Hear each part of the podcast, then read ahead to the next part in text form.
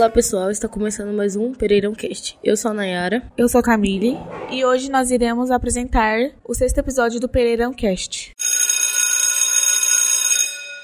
Nós estamos no mês da consciência negra, que é comemorado no dia 20 de novembro, data que marca a morte de Zumbi dos Palmares, líder quilombola brasileiro, o último líder do quilombo dos Palmares, o maior quilombo brasileiro. Além do Brasil, temos outros países que têm um mês da história negra, como o Canadá, o Reino Unido e a Irlanda. Por exemplo, nos Estados Unidos é comemorado o dia de Martin Luther King Jr. É um feriado nacional estadunidense, em homenagem a Martin Luther King Jr., oficializado em 1983, sendo celebrado na terceira segunda-feira do mês de janeiro, data próxima ao aniversário de King. Hoje vamos falar um pouco sobre a luta das mulheres e dos negros.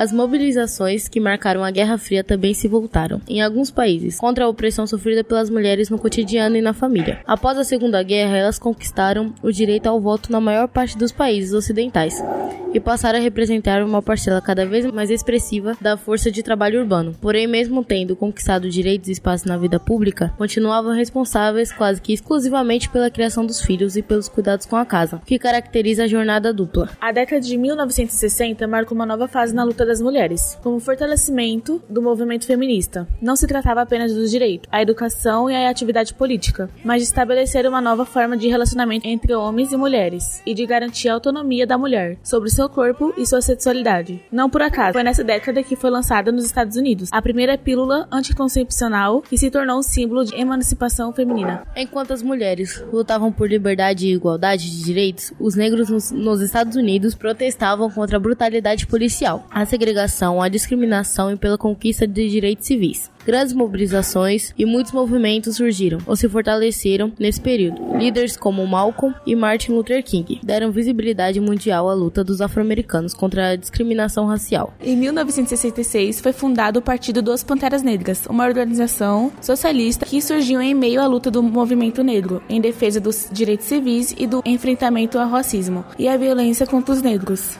Uma das expoentes do Partido dos Panteras Negras é a militante intelectual feminista Angela Davis, que ainda hoje se destacava como ativista e trabalha como professora em universidades. E recentemente a Angela Davis esteve no Brasil dando palestras sobre seu livro e sua militância.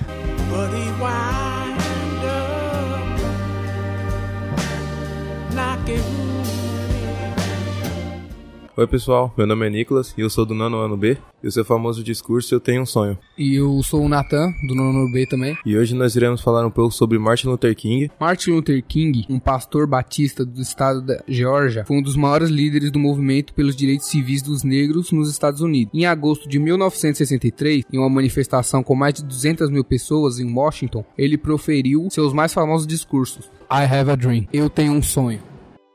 Cem anos atrás, um grande americano, na qual estamos sua simbólica sombra, assinou a proclamação da emancipação. Mas 100 anos depois, o negro ainda não é livre. 100 anos depois, o negro ainda vive em uma ilha só de pobreza no meio de um vasto oceano de prosperidade material. 100 anos depois, o negro ainda adoece nos cantos da sociedade americana e se encontra exilado em sua própria terra.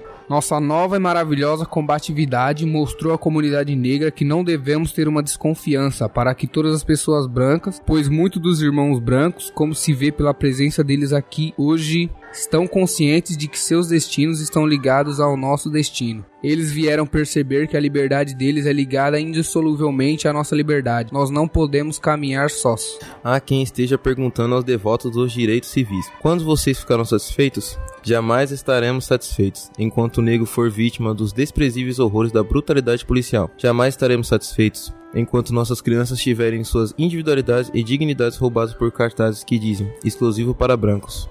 Jamais estaremos satisfeitos enquanto um negro no Mississippi não puder votar. Digo a vocês hoje, meus amigos, que apesar das dificuldades de hoje e de amanhã, ainda tenho um sonho. Tenho um sonho de que meus quatro filhos viverão um dia em uma nação onde não serão julgados pela cor de sua pele, mas pelo teor de seu caráter. E esse foi o discurso do Martin Luther King, Eu Tenho um Sonho.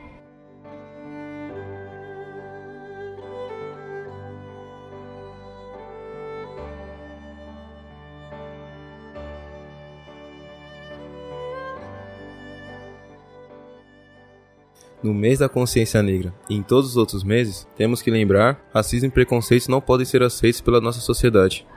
E eu agradeço a todos que ouviram até aqui e até a próxima. Eu agradeço a todos que ouviram até aqui e até a próxima também. E esse foi o nosso episódio falando sobre o mês da consciência negra. É muito importante a gente discutir sobre isso para lutar contra a desigualdade de gênero, o racismo. Espero que vocês tenham gostado e até a próxima.